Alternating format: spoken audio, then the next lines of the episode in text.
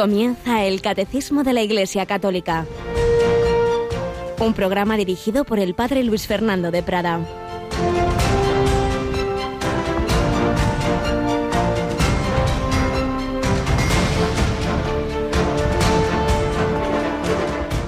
El que quiera salvar su vida, la perderá. Pero el que pierda su vida por mi causa, la salvará. ¿De qué le sirve a uno ganar el mundo entero si se pierde o se arruina a sí mismo? Alabado sean Jesús, María y José, muy buenos días. Son las palabras que el Señor nos dice en este jueves, inmediatamente después del miércoles de ceniza, nuestro segundo día de la cuaresma. Ayer la comenzábamos, ayer oíamos al Papa comentar esa frase que tiene tantos, tantos milenios ya, pues fácilmente tres mil años. Recuerda que eres polvo y en polvo te convertirás. Y hoy Jesús nos dice, el que quiera venir en pos de mí, que se niegue a sí mismo, que tome su cruz cada día y me siga. Ah, no, no, no, yo quiero mi vida, yo quiero mi comodidad, yo no quiero complicarme la vida. Pues el que quiera salvar su vida en ese sentido de ir a lo mío, ir a lo cómodo, ir a mi egoísmo, la perderá. Y no solo en el sentido de que puede perderse eternamente, que por supuesto es lo peor, sino también en el sentido de que su misma vida aquí no va a ser una vida llena. Como leía hace poco a una persona, dice, bueno, yo no sé si Dios querrá de mí esto o lo otro, lo que sí sé es que si estoy lleno de Dios, eso pues hace que yo esté feliz y si no, pues mal asunto.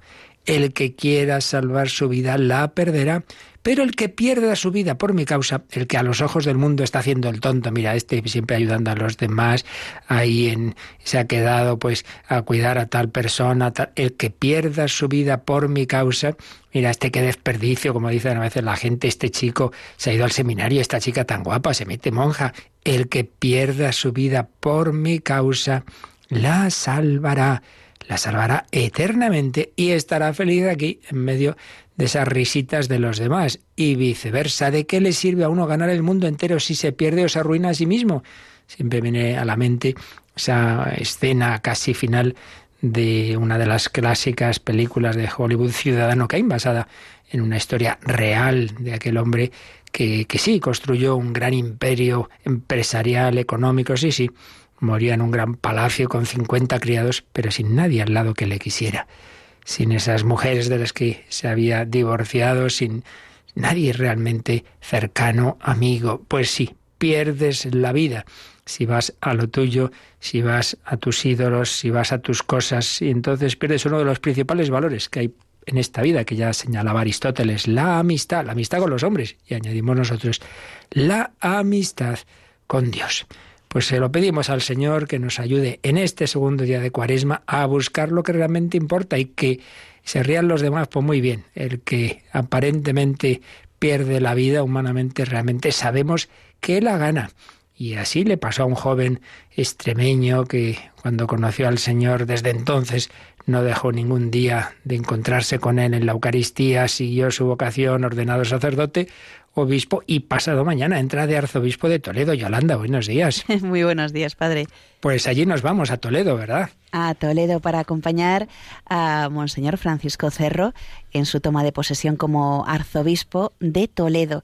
Y será una retransmisión que realizaremos aquí en Radio María desde las 11 de la mañana, desde la Catedral Primada, allí en Toledo.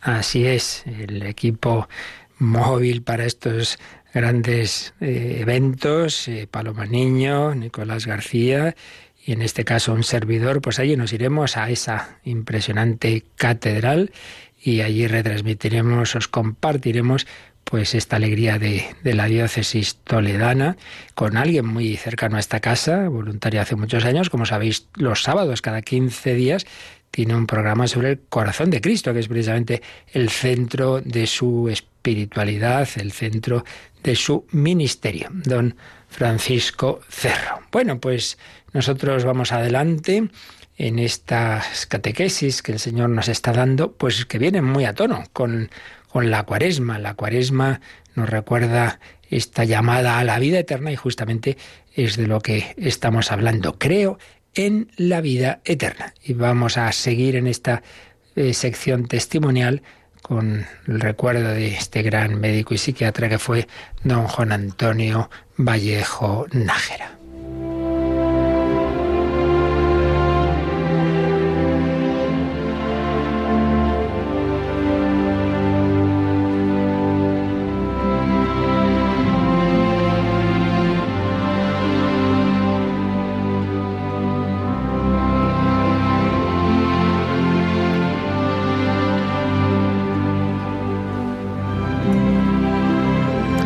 Hablábamos ayer de cómo gran médico, psiquiatra y humanista, Juan Antonio Vallejo Nájera, inesperadamente con solo 63 años, aparentemente estaba muy bien de salud, pero le dan ese diagnóstico, tenía un cáncer de páncreas sin solución y en poco tiempo iba a morir. Y cómo pues tuvo esas conversaciones con el escritor José Luis Olaizola, de las cuales surgió tras su muerte este libro póstumo que escribió Laizola, La puerta de la esperanza. ¿Y por qué se llamó así este libro? El mismo Vallejo Nájera se lo eh, decía, le hablaba a Olaizola de cómo surgió este tema.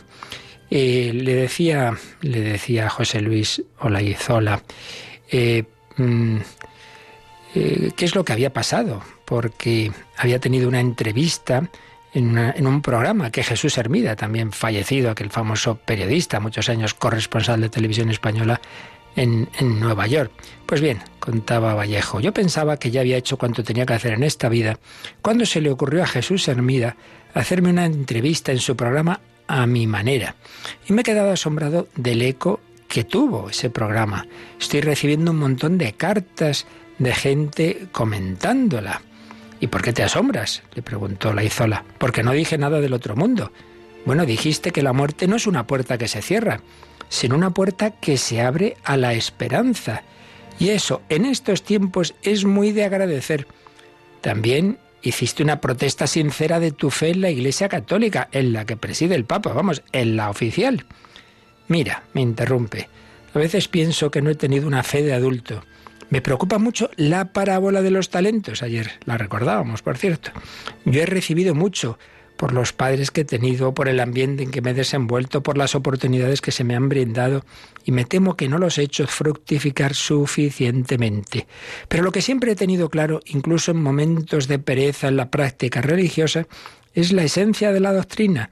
Nunca se me ha ocurrido faltar a la misa dominical, y ese anclaje ha sido suficiente para que, cuando ha llegado el momento de enfrentarme a la muerte, haya reverdecido la fe de mi infancia y adolescencia, muy centrada y humanizada en las figuras de nuestro Señor Jesucristo y de la Virgen María.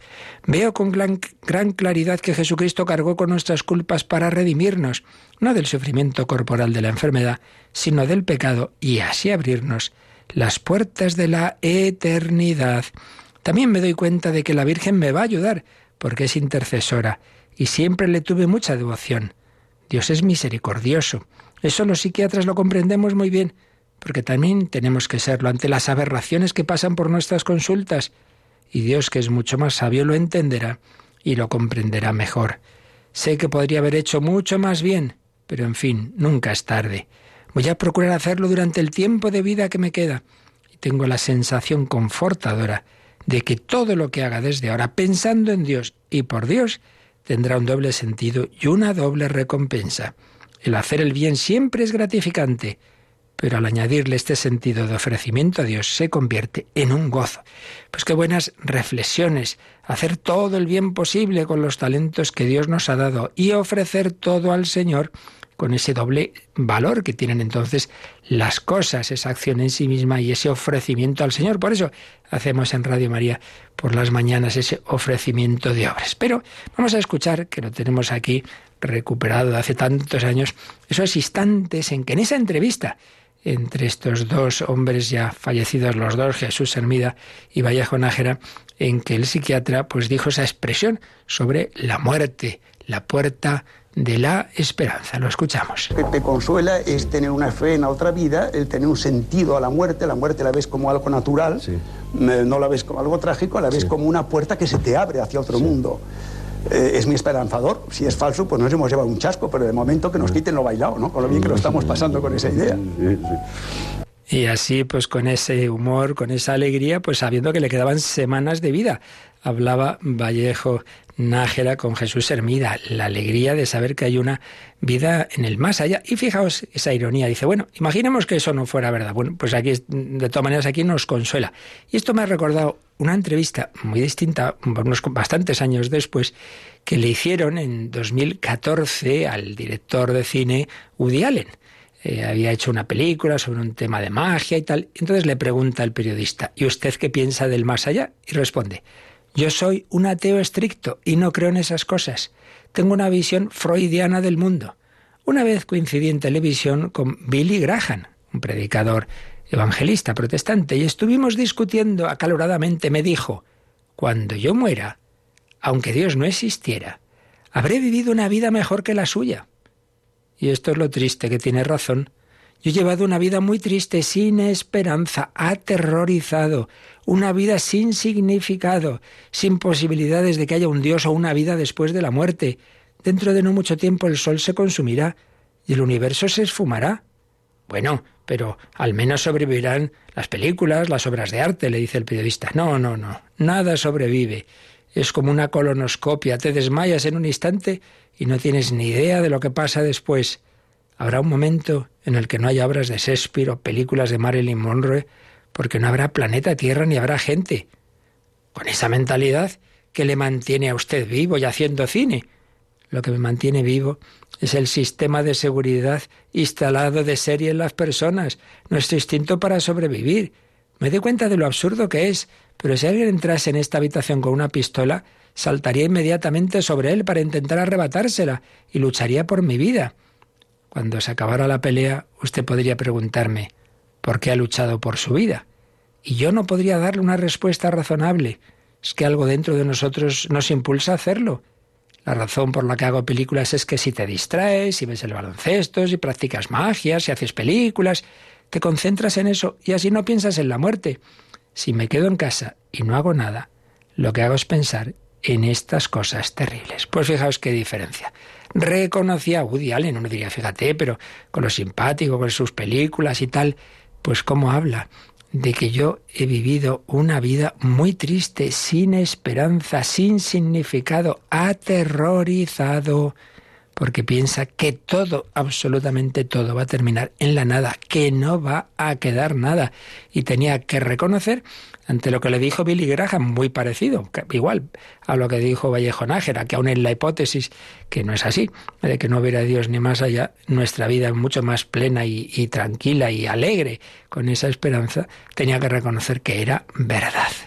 Pues demos gracias al Señor que nos ha dado una fe, no un consuelo así, para consolarnos en plan, pues un cuentecito que nos inventamos. No, no, no, no. Es que esto no es simplemente un deseo del corazón, es que tiene unos serios fundamentos filosóficos por lo que representa esa racionalidad de que tenemos un espíritu inmortal, pero ante todo por esa resurrección de nuestro Señor Jesucristo, que no es ningún cuento chino, que ha cambiado la vida de miles de millones de personas, como la cambió a Saulo, que, se encontró con Cristo resucitado, con un viviente, y vaya que se cambió su vida, de ir a perseguir cristianos, a ir a anunciar que ese Jesús en el que él creía que era un impostor, es el Hijo eterno de Dios.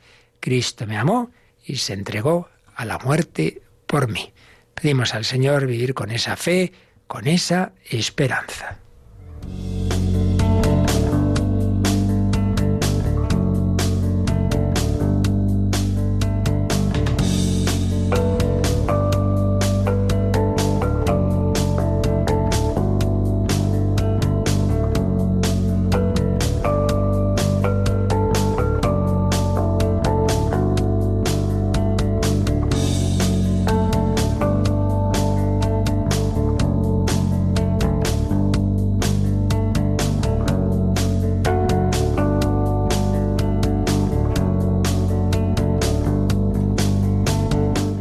Esperanza que rezuma todo el Nuevo Testamento, basado en que Cristo ha resucitado y si vivimos, sufrimos y morimos unidos a Él, también nosotros resucitaremos. Y hasta ese momento, al final de la historia, tampoco nuestra alma se pierde. Por eso San Pablo escribía a los tesalonicenses, no os aflijáis, no os pongáis tristes como los hombres sin esperanza cuando mueren vuestros seres queridos. Bueno, es normal que os pongáis tristes, pero no como los que no tienen esperanza, porque ellos viven en el Señor, nos encontraremos con ellos. Y oíamos esa primera expresión en la historia del cristianismo de lo que es el cielo. Estaremos siempre con el Señor. Ayer, antes de seguir avanzando, hacíamos un resumen de la síntesis que a su vez hacía José Rico Pavés, hoy ya obispo, pero cuando escribía un tratado de escatología estupendo, eh, una síntesis que hacía del Nuevo Testamento, cómo salen los grandes temas escatológicos. Veíamos en los sinópticos el tema del reino de Dios. El reino ha llegado en Cristo, sí, pero todavía no del todo. La consumación se dará en el más allá. Veíamos ese discurso escatológico que está al final de los sinópticos. Recordábamos las parábolas de la vigilancia, eh, los talentos, las minas, las vírgenes necias, el, criado que, que, cuida de otros cuidados, de otros criados, etcétera. Esas parábolas de la vigilancia hablábamos de San Pablo, sobre todo San Pablo pues va a insistir en la resurrección de Cristo. Claro, él se encontró con Cristo resucitado y nos va a hablar de esa resurrección, fundamento de nuestra fe, también de la segunda venida de Jesús, que llegará en cualquier momento, que no sabemos cuándo será, que hay que estar siempre preparados. Y hablábamos algo de las cartas católicas, de, San Pedro, de Santiago, etc. Nos quedaba decir una palabra sobre el último libro del Nuevo Testamento, el Apocalipsis es una obra destinada, digamos, a una asamblea en oración. Tiene un estilo, digamos, litúrgico y parte de una constatación de algo negativo. Y es que la historia de la salvación eh, aparentemente está fracasando. Porque hay fuerzas muy grandes del mal, las fuerzas de la injusticia, de la muerte, en definitiva, las fuerzas demoníacas. Aparece ese gran dragón rojo, aparecen esas dos bestias que son instrumento de ese dragón que generalmente la exégesis ha interpretado como el poder político anticristiano, en aquel momento el Imperio Romano, y luego tantos otros poderes y en nuestros tiempos totalitarios, y los también las ideologías y religiones eh, falsas que, que, han apoyado esos poderes políticos contra el cristianismo.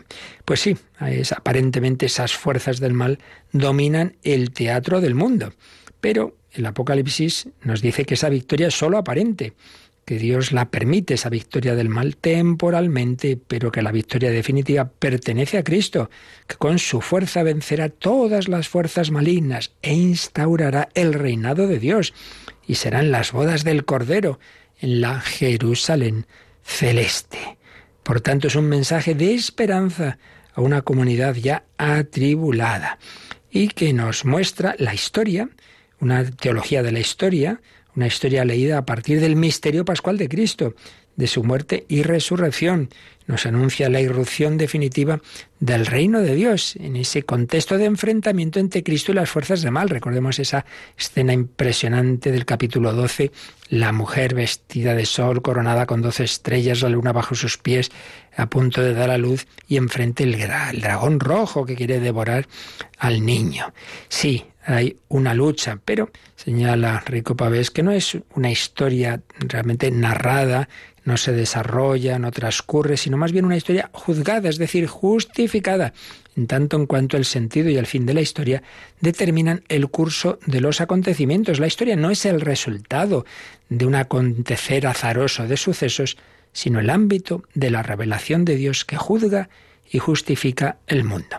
Es una interpretación profética de la historia en diversos cuadros, aquí no vamos a entrar en detalles, eh, hay programas de Radio María donde se ha explicado con detalle y en varias, en bastantes sesiones el Apocalipsis. Aquí solo recogemos alguna pinceladilla para tener esa visión de conjunto de la escatología del Nuevo Testamento. Por supuesto, la clave que une la historia y la trascendencia en el Apocalipsis, como en San Pablo, etcétera, es la venida de Cristo, Dios, Señor de la historia, el que viene, el que viene. Así termina el Apocalipsis. Ven, Señor Jesús. Y al principio, mirad cómo viene entre las nubes, todos lo verán incluso quienes lo, lo traspasaron. Así empieza capítulo 1 y así termina el capítulo 22. El espíritu y la esposa dicen, ven, y el que escucha diga, ven, sí, ven, Señor Jesús. Cristo ya está presente en la iglesia, pero se anuncia su venida definitiva. También se habla del reino de Dios, se habla de esa relación entre el presente y el futuro. el Apocalipsis señala tres aspectos del reino en su estadio final. La dimensión cósmica del reino, de esto ya hablaremos más adelante, cielos nuevos, tierra nueva, capítulo 21 del Apocalipsis, dimensión cósmica. Segundo, dimensión cultural. En esa nueva Jerusalén ya no es necesario un templo físico, pues el Señor y el Cordero son su templo. Dicho de otra manera, todo, todo es presencia de Dios, encuentro y comunión con Él y en Él, en esa Jerusalén celestial. Y en tercer lugar, dimensión santa del reino, la santidad. Ya no habrá nada maldito. Todos los moradores del reino contemplarán el rostro de Dios, saciando así el deseo inscrito en el corazón humano seremos semejantes a Él porque lo veremos tal cual es. Había escrito San Juan, que es seguramente el autor del Apocalipsis, había escrito en su primera carta. Luego está el tema del reino de los mil años. Esto ya lo explicamos con detalle cuando hablamos de la segunda parte del, credo. Hablamos de Cristo volverá a juzgar a vivos y muertos y hablamos de este tema famoso del milenarismo. Y finalmente el juicio final. Y de ello pues nos habla el, el capítulo 20 del, del Apocalipsis. Ahí aparece el libro de la vida que contiene el nombre de los justos. Es una escena con un mensaje de esperanza y una invitación a la perseverancia. Todo lo malo desaparece. Todos son juzgados según sus obras, según lo escrito en el libro de la vida. Vamos a leer eh, ese pasaje final del capítulo 20. Y vi un gran trono blanco y al que estaba sentado en él, de cuya presencia oyó la tierra y el cielo y no se encontró sitio para ellos. Y vi a los muertos, a los grandes y a los pequeños, de pie ante el trono, y los libros se abrieron. Y se abrió otro libro, que es el de la vida, y fueron juzgados los muertos por lo que estaba escrito en los libros según sus obras. El mar entregó a los muertos que había en él. La muerte y la morada de los muertos entregaron a los muertos que había en ellos, y fueron juzgados cada cual según sus obras. Y la muerte y la morada de los muertos fueron arrojados al lago del fuego. Esta es la muerte segunda, el lago del fuego. Y al que no se le encontró escrito en el libro de la vida, se le arrojó al lago de fuego. Luego ya vendrá el capítulo 21, que, como decíamos antes, habla de la nueva creación y la nueva Jerusalén, y el capítulo 22. Y me mostró un río de agua viva, brillante como cristal, brotando del trono de Dios y del Cordero, y ninguna maldición habrá ya. Y como decíamos al final, el espíritu y la esposa dicen, ven, el que está escuchando diga, ven, y el que tiene sed que venga, el que quiera, tome gratis del agua de la vida. Ven, Señor Jesús. Pues así termina el último libro de la Sagrada Escritura, de la Biblia, esa invocación a Jesús, a que vuelva la segunda venida de nuestro Señor Jesucristo.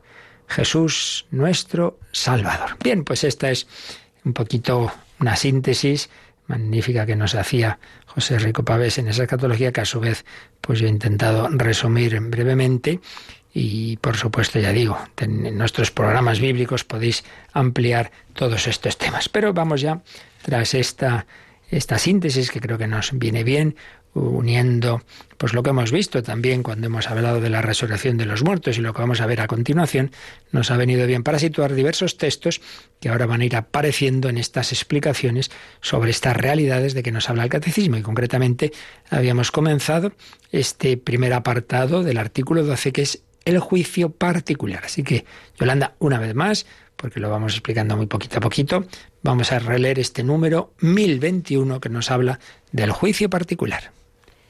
La muerte pone fin a la vida del hombre como tiempo abierto a la aceptación o rechazo de la gracia divina manifestada en Cristo. El Nuevo Testamento habla del juicio principalmente en la perspectiva del encuentro final con Cristo en su segunda venida, pero también asegura reiteradamente la existencia de la retribución inmediata después de la muerte de cada uno como consecuencia de sus obras y de su fe. La parábola del pobre Lázaro y la palabra de Cristo en la cruz al buen ladrón, así como otros textos del Nuevo Testamento, hablan de un último destino del alma que puede ser diferente para unos y para otros. Pues esta es la síntesis que nos hace este número 1021 de esta verdad que llamamos el juicio particular. Eh, lo que nos ha leído Yolanda, luego pues el catecismo va poniendo diversas citas pues de refrendo de estas eh, afirmaciones y son las que ahora vamos nosotros a ir leyendo también. Dice, al principio, la muerte pone fin a la vida del hombre como tiempo abierto a la aceptación o rechazo de la gracia divina manifestada en Cristo. Y ahí cita la segunda carta de San Pablo a Timoteo, el capítulo 1, versículos 9 y 10. Vamos a tomarlo desde el 8, que dice así. San Pablo a su gran y querido discípulo Timoteo, no te avergüences, no te avergüences del testimonio de nuestro Señor, ni de su ni de mí, su prisionero.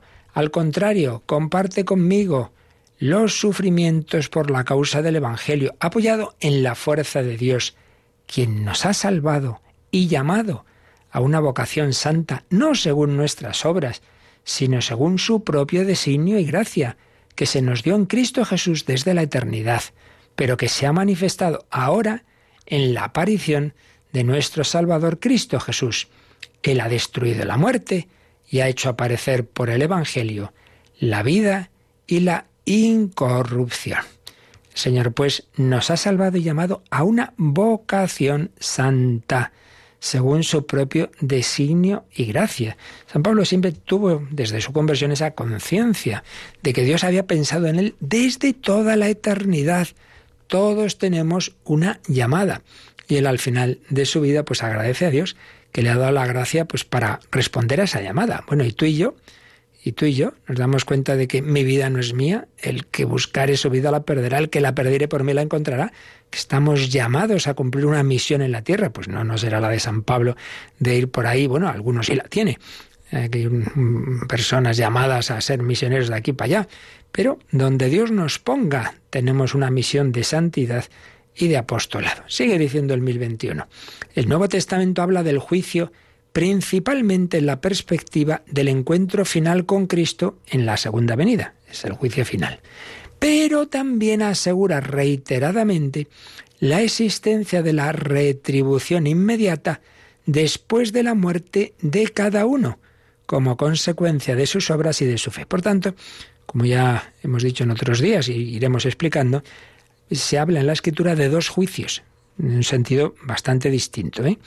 El juicio particular, como llamamos a ese encuentro de cada uno con el Señor tras su muerte, que estamos ahora intentando explicar, ese recibir la luz de Dios que hace ver en qué situación ha terminado nuestra vida en relación con Él. Y el juicio final, que no es que otra vez pues cada uno vuelve a ser juzgado, sino que es más bien esa, mm, eh, digamos, escena colectiva de que toda la humanidad ve la verdad de la historia y quienes han sido eh, condenados injustamente, digamos ahí, reciben esa, todo lo contrario, la bendición de Dios y viceversa. Es una manifestación pública de, en primer lugar, claro, de, de quién es Jesucristo, el que fue condenado a muerte y de cómo aquel rechazado, no solo por los que lo hicieron en aquel momento, sino por la humanidad, por tantas personas, no digamos hoy día, esa terrible cristofobia, pues ese mostrar a Cristo como el Hijo de Dios que ha muerto por cada hombre. Lo veremos todos, todos lo reconocerán. Poner la verdad y la justicia a plena luz de Cristo y de los suyos. Eso ya es el juicio final del que ya hablaremos. Pero antes está ese encuentro de cada uno con el Señor tras su muerte, porque ya hemos estado viendo en el artículo anterior que está esa escatología intermedia, que el alma nunca muere y que hasta que llegue el final de la historia con la resurrección, el alma sigue viviente y su situación eh, en la que entra tras la muerte depende de su respuesta a la llamada de Dios. Por eso dice que hay una retribución inmediata después de la muerte de cada uno como consecuencia de sus obras y de su fe, como consecuencia de sus obras y de su fe. Vamos a quedarnos un momento en, oración pidiendo al Señor que vivamos con esa seriedad nuestra vida, no con angustia, ¿no? Como decía Woody Allen, aterrorizados en absoluto, con confianza, pero también sabiendo eso, que el Señor nos ha dado una vocación, una misión y unos talentos y que tenemos que pedir al Señor que nos ayude a aprovechar nuestra vida, a hacer todo el bien posible, amar a Dios y amar al prójimo. Pues se lo pedimos mientras escuchamos pues este famoso requiem de Mozart, el introito de la misa que él compuso, o una de ellas, de, de requiem.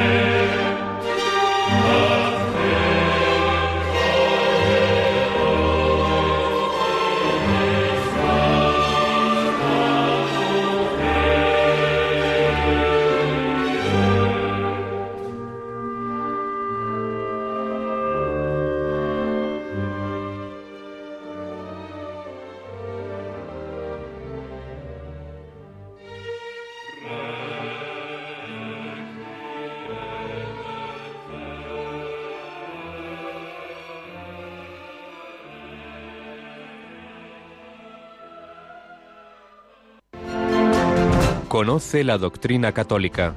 Escucha el catecismo de martes a jueves de 8 a 9 de la mañana y los sábados a la misma hora profundizamos en los temas tratados en el programa En torno al catecismo. Pues sí, seguimos pidiendo al Señor esa luz para conocer esta doctrina católica, concretamente del más allá. Seguimos leyendo o releyendo el 1021 con los textos que cita. La siguiente afirmación del catecismo es esta. La parábola del pobre Lázaro y la palabra de Cristo en la cruz al buen ladrón, así como otros textos del Nuevo Testamento, hablan de un último destino del alma que puede ser diferente para unos y para otros. Bueno, pues vamos a ver los textos que cita aquí. La parábola del pobre Lázaro. Bueno, recordemos, es esa parábola que está en el capítulo 16 de, San Lucas y donde Jesús dice que había un rico. Epulón realmente no es un nombre propio, significa eso, un hombre rico. Bueno, pues sucedió que ese rico banqueteaba espléndidamente, vestido de lino, no sé qué, y a la puerta el pobre Lázaro con sus llagas y no le daban nada. Sucedió que el pobre murió y los ángeles lo llevaron al seno de Abraham. Murió también el rico y fue sepultado. Y en el abismo, estando en medio de tormentos, levantó los ojos y vio desde lejos a Abraham y a Lázaro en su seno y gritó, Padre Abraham, ten compasión de mí, y envía a Lázaro para que mojando en agua la punta del dedo venga a refrescarme la lengua, que estoy sufriendo horrores en estas llamas. Pero Abraham le contestó, Hijo, acuérdate de que ya recibiste los bienes en tu vida, y Lázaro en cambio los males.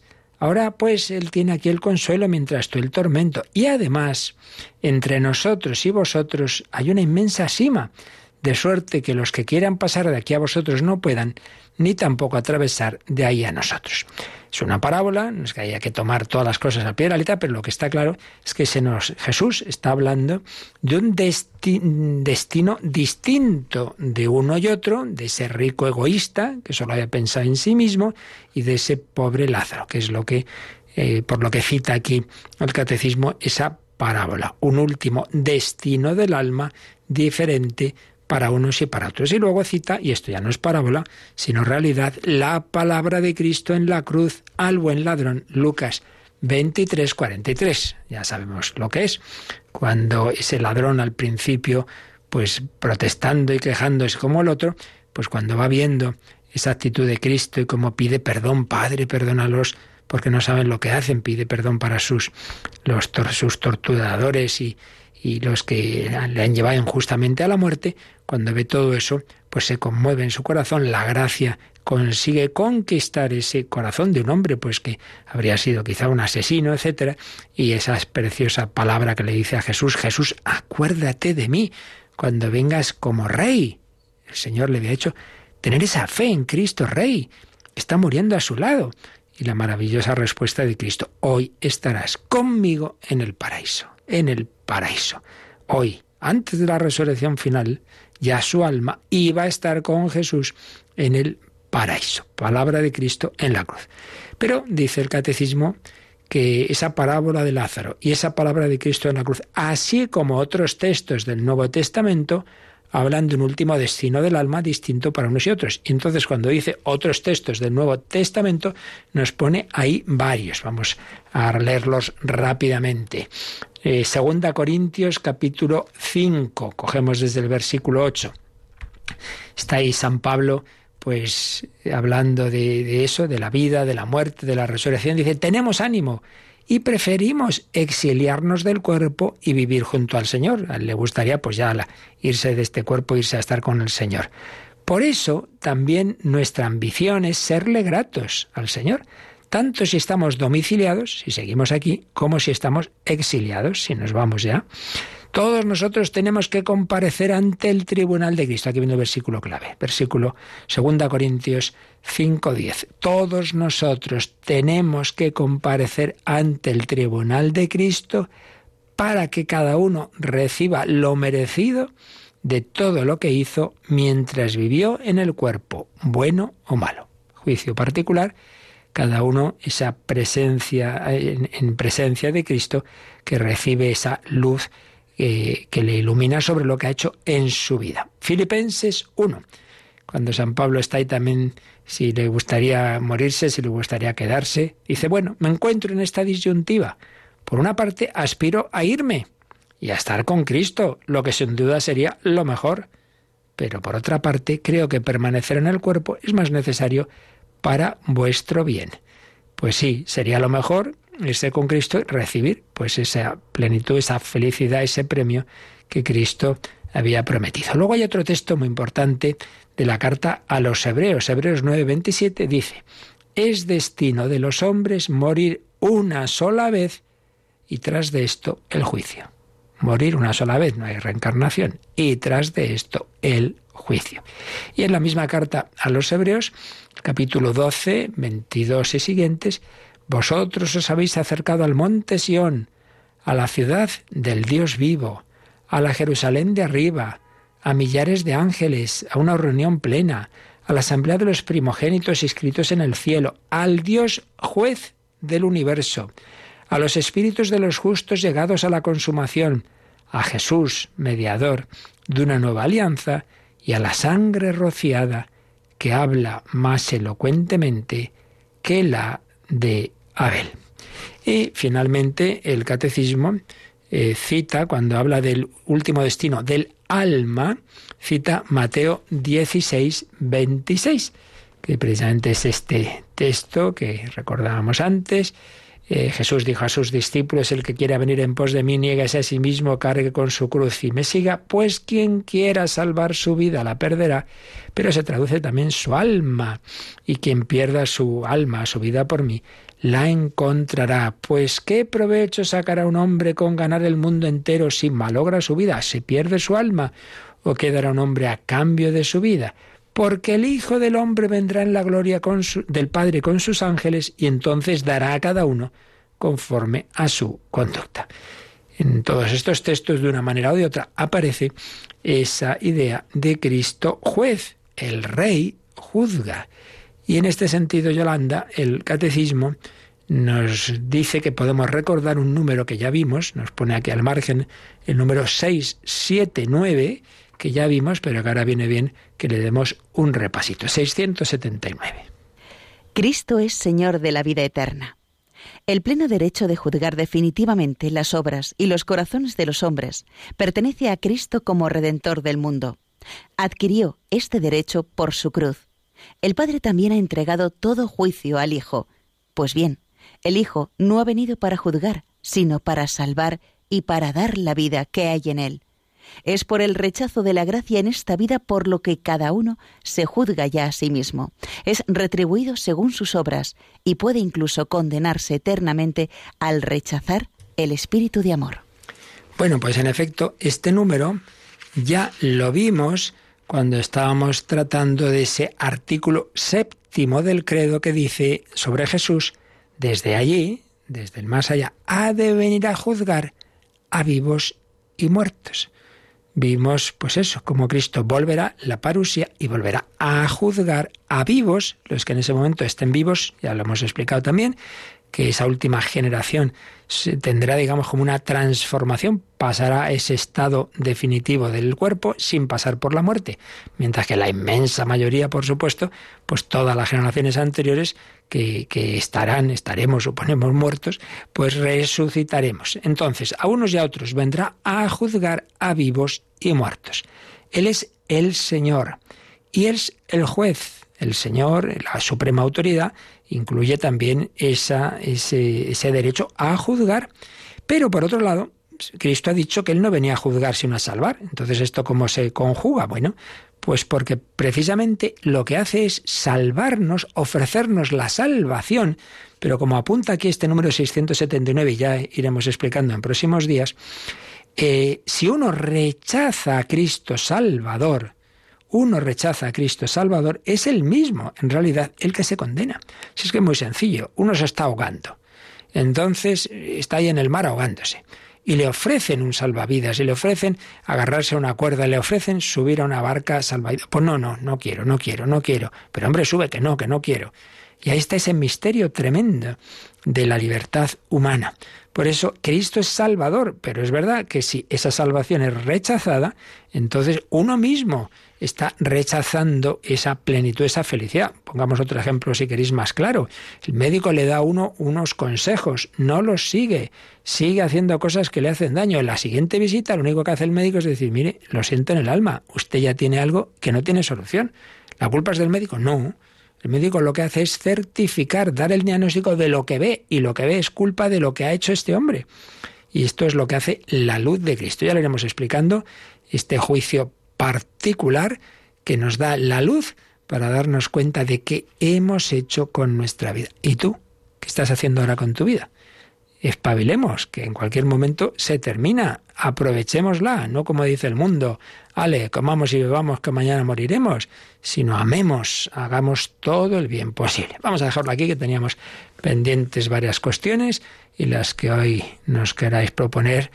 Y bueno, pues lo que podamos y sepamos lo vamos respondiendo y pedimos al Señor que, que, eso, que no sea por elucubraciones teóricas de curiosidad, sino que todo esto nos sirva para emplear mejor nuestra vida. Nos recuerdan ahora cómo podéis hacer vuestras consultas.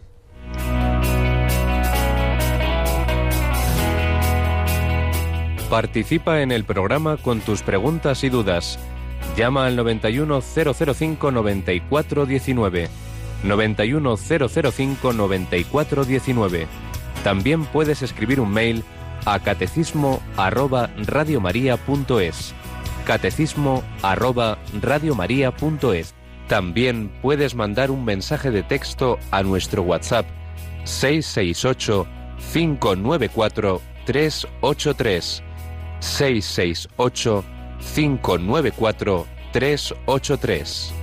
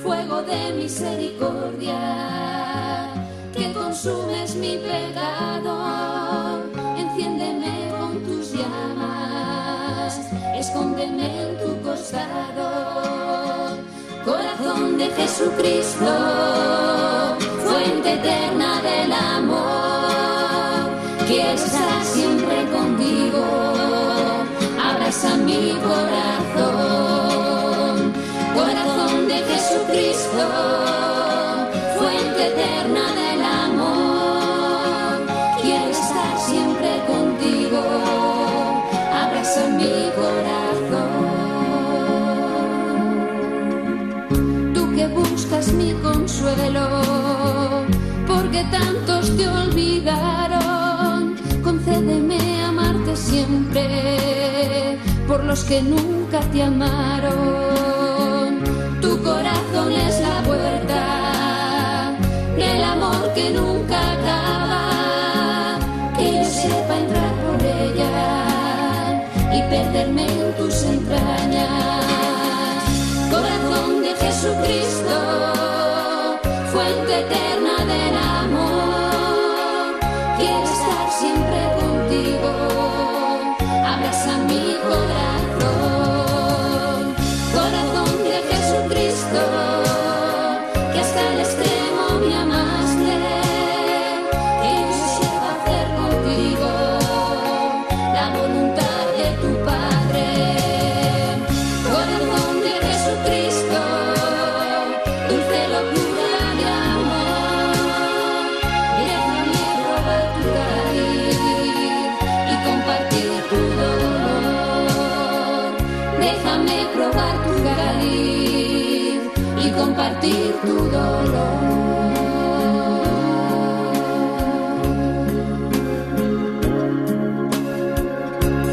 Y así, si compartimos el cáliz de Cristo, compartiremos también su gloria. Teníamos hace unos días un correo de Luisa que decía que mi hijo me preguntó qué diferencia hay entre ser católico y ser cristiano. No supe contestarle.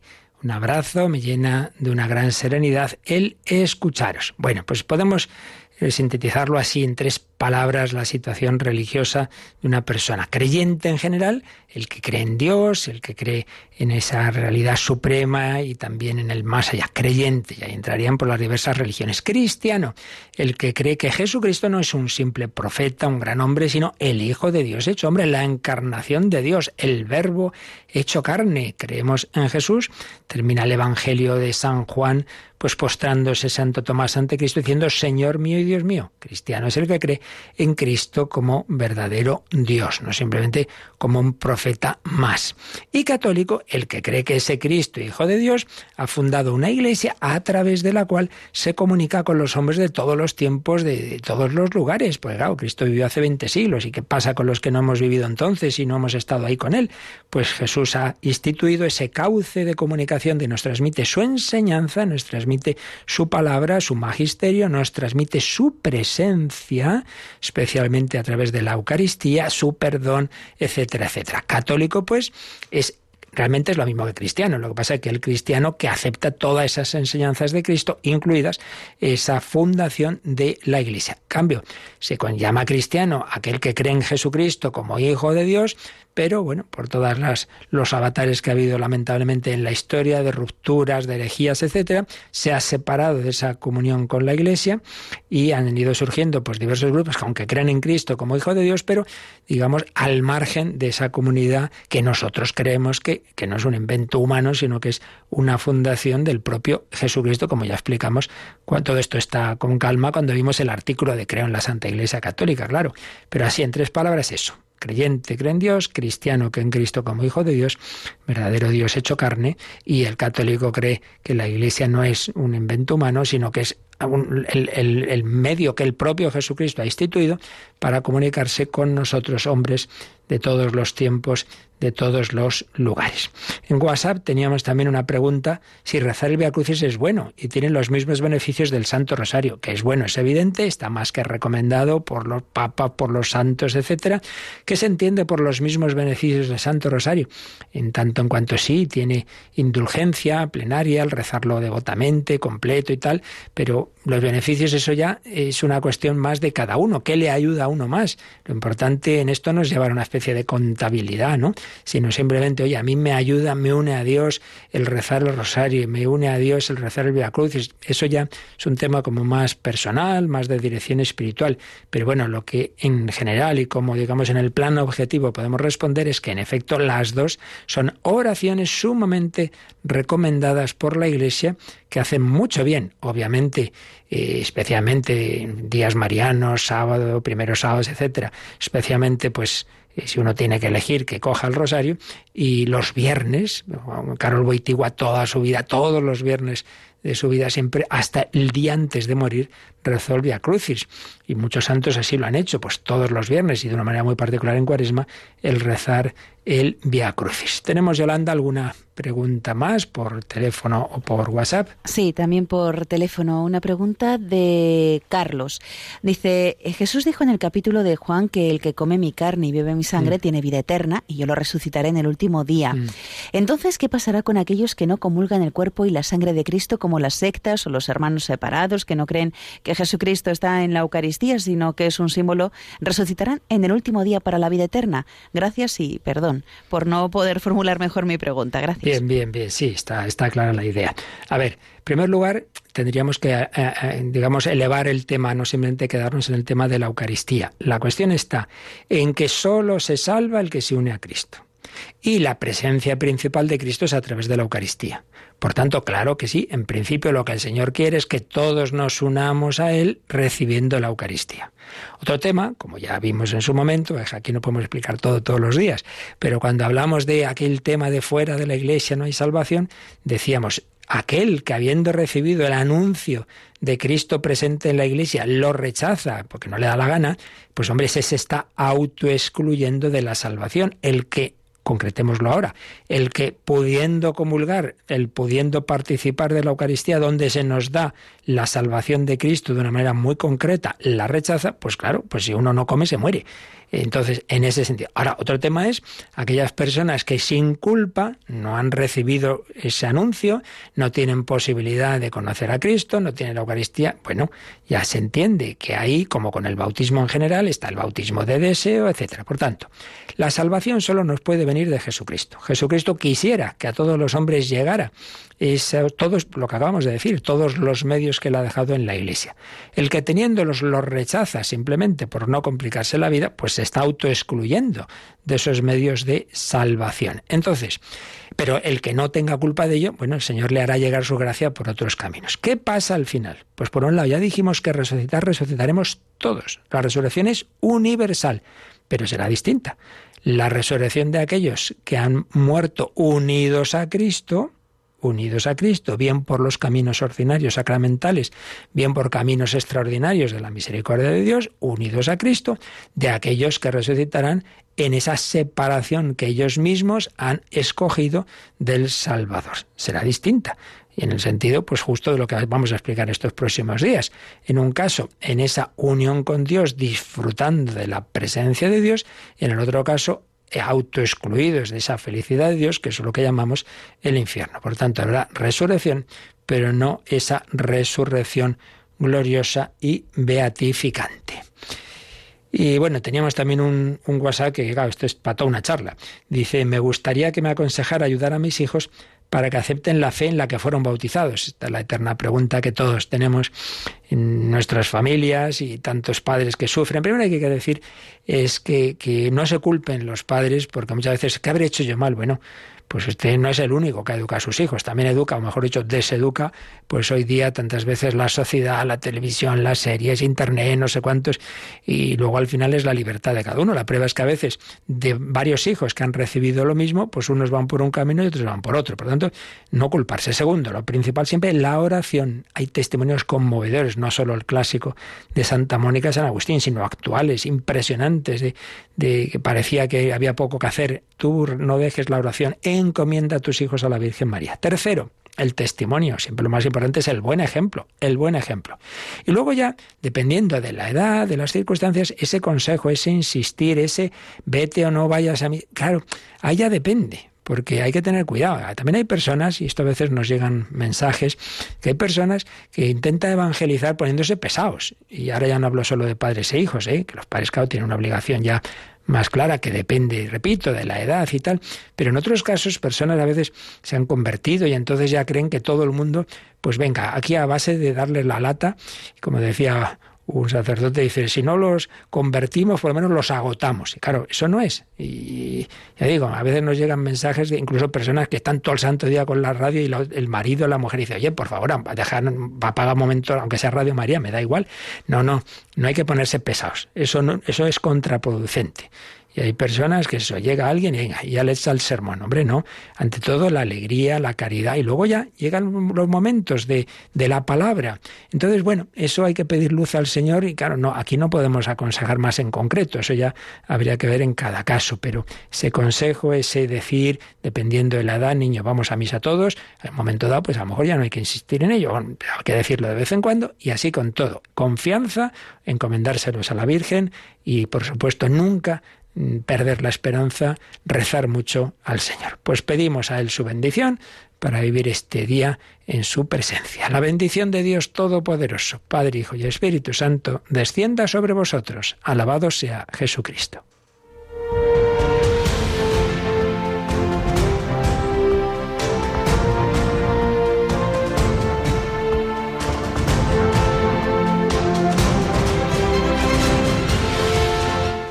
Han escuchado en Radio María el Catecismo de la Iglesia Católica. Un programa dirigido por el Padre Luis Fernando de Prada.